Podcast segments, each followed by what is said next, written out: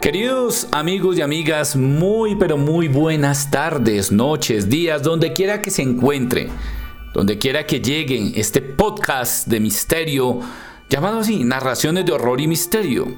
No solamente hablo de misterios en este podcast, sino también está dedicado a los libros, a la literatura, al arte. A muchas de las variantes que tienen precisamente estos elementos que nos hacen prácticamente elementos de importancia, no números, como la conspiración del silencio intenta darnos a conocer a la opinión pública.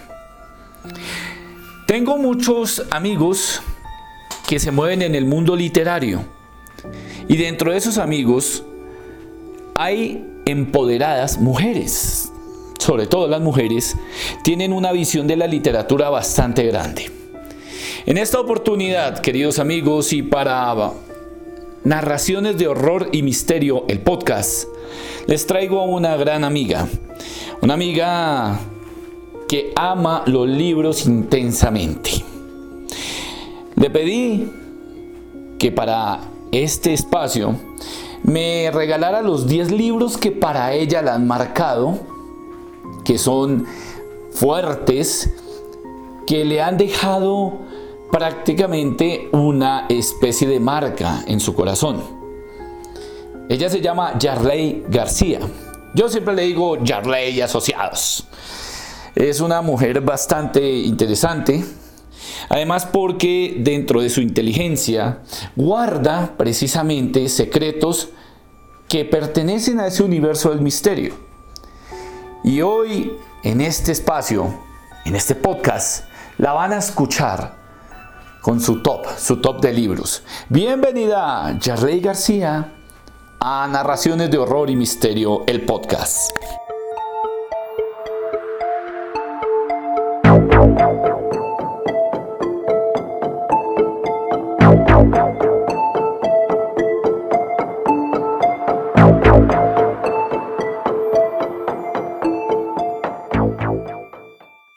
Un saludo muy especial para todos los oyentes de narraciones de horror y misterio de Edwin Robles, que me ha hecho una invitación muy especial hoy para contarles mis 10 libros favoritos. Y quiero que sepan que fue muy muy difícil escoger, decidí escoger un par de libros eh, que tienen digamos eh, diversos géneros y temáticas para eh, hacerles unas recomendaciones interesantes porque a mí en lo personal me encanta leer, me encanta vivir en el mundo de los libros. En el número 10 tengo un libro que me estoy leyendo en este momento, pero ya es parte de mi corazón. Se llama Eichmann en Jerusalén de Hannah Arendt. Hannah me encanta, me encanta esa mujer filósofa que estuvo contándonos mucho de lo que pasó en la era nazi. Me parece que tiene una manera magistral sobre todo de tratar este tema en particular, Eichmann en Jerusalén, que ella tuvo la oportunidad de cubrir. Creo que se hace muchas preguntas que no nos hemos hecho, que hace un ejercicio muy importante que debería hacer el periodista, el narrador, y es el ejercicio de pensar, de hacer de hacerse preguntas, de no comer como entero en lo que de pronto nos quieren contar, sino ir más allá y me parece un libro maravilloso. Sigo con un escritor colombiano, él se llama Jacobo Selnik y escribe un libro de crónicas. A mí me encantan las crónicas, me gusta escribirlas, me fascina leerlas. Melómanos es una, un compendio de crónicas que le gustaría mucho a Robles porque son crónicas sobre el rock que pasan alrededor de esta música, de las historias que se tejen, eh, la historia particular de Jacobo, me parece maravilloso ese libro. Sigo con una escritora española, ella se llama Elvira Sastre. Elvira Sastre tiene varios libros de poesía, pero especialmente este me gusta mucho, es una antología que se llama Ya nadie baila. Me acompañó mucho en una tusa que tuve. Me gusta mucho sus poemas, me gusta mucho lo que escribe, la manera como lo hace, la cadencia, la pasión que tiene. No me gusta mucho su prosa, tengo que decir, pero su poesía me parece absolutamente maravillosa.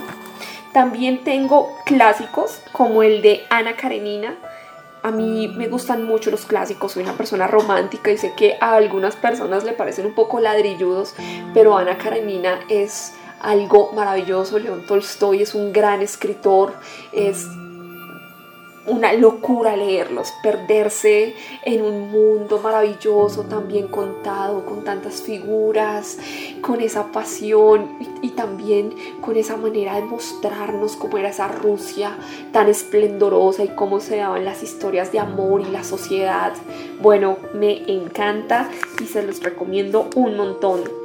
Hay una novela, para seguir aquí por las novelas y también por Rusia, que se llama El Niño número 44.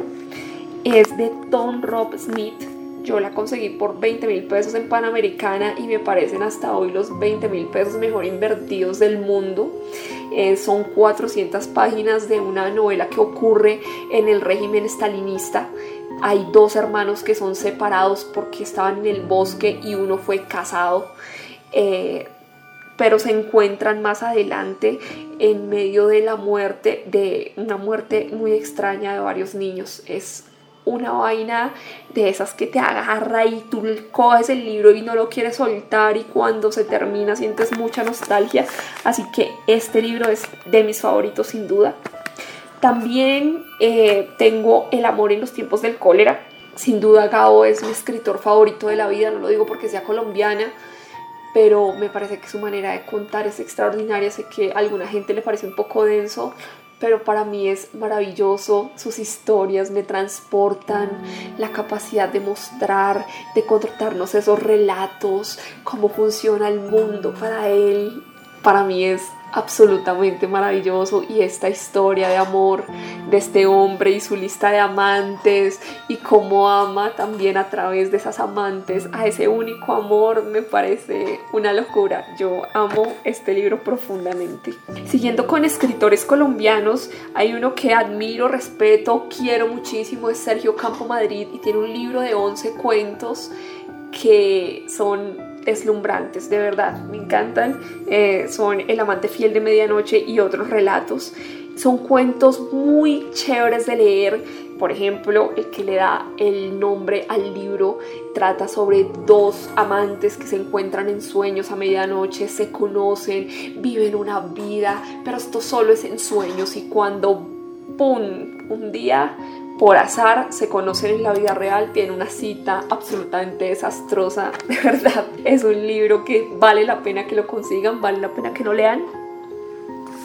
También tengo un libro que no sé si es del agrado, podría ser del agrado de todos ustedes, se llama La cabaña. La cabaña es un libro que cuenta la historia, es como una novela también, cuenta la historia de un papá que se va a acampar con tres, sus tres niños, su esposa estaba trabajando y no puede ir, pierde a su niña de seis años y encuentran el vestido ensangrentado de la niña en una cabaña. Y él empieza a cuestionarse, a odiar a Dios, a odiar la vida, se vuelve amargado. Y un día Dios le pone una cita en esa misma cabaña, él decide ir y efectivamente se encuentra con Dios, que para este caso es una mujer negra, y empieza a responderle un poco de preguntas que creo que cualquier persona eh, creyente o hasta ateo se ha hecho alguna vez en la vida. ¿Por qué si Dios existe permite que pasen cosas? ¿Por qué esto? ¿Por qué lo otro? Me parece que es una manera magistral de contar en qué consiste la teología crea, crea uno o no crea, me parece una vaina muy bien hecha. En el puesto número 2 tengo un libro de una mujer que para mí es un referente, es un ejemplo a seguir, ella se llama Oriana Falache y tiene un libro que me costó mucho conseguir, pero tengo una edición muy bella, se llama Entrevistas con la Historia y ahí ella pues entrevista a personajes que estaban en, ese momento eh, de su carrera pues como muy en boga y por ejemplo Kissinger, por ejemplo eh, Arafat, Golda Meir, bueno, muchísimos personajes sobre todo pues de la onda política y social y me parece que es muy hábil en entrevistar, en preguntar, en contar cómo se dieron esas entrevistas. Amo ese libro y lo guardo como un gran tesoro. Y al final quiero dejarlos con eh, un libro al que yo vuelvo siempre. Es 1984 eh, de George Orwell. Él es pues magistral y sé que muchos de ustedes de pronto le han leído más cosas, La rebelión de la granja, pero para mí este libro es como si este tipo fuera un profeta. Me parece que cuenta cosas que a uno le parecían escalofriantes al leerla, pero ahora en, en, nuestra vida actual, en cómo se están dando las cosas, yo me siento un poco en el libro de Orswell. Entonces me gusta mucho, siempre como que vuelvo, es un libro que lo tengo ahí, también tengo una edición muy bella que conseguí eh, donde los viejitos libreros del centro cuando estaba en primer semestre de la universidad. Bueno, estas son mis recomendaciones. Yo soy Jarley García y espero que nos escuchamos y nos podamos leer. Si quieren contarme los libros que ustedes tienen, pueden buscarme en Twitter, arroba Yarley Piso G o en Instagram yayis.gc y nos estamos hablando. Chao, chao.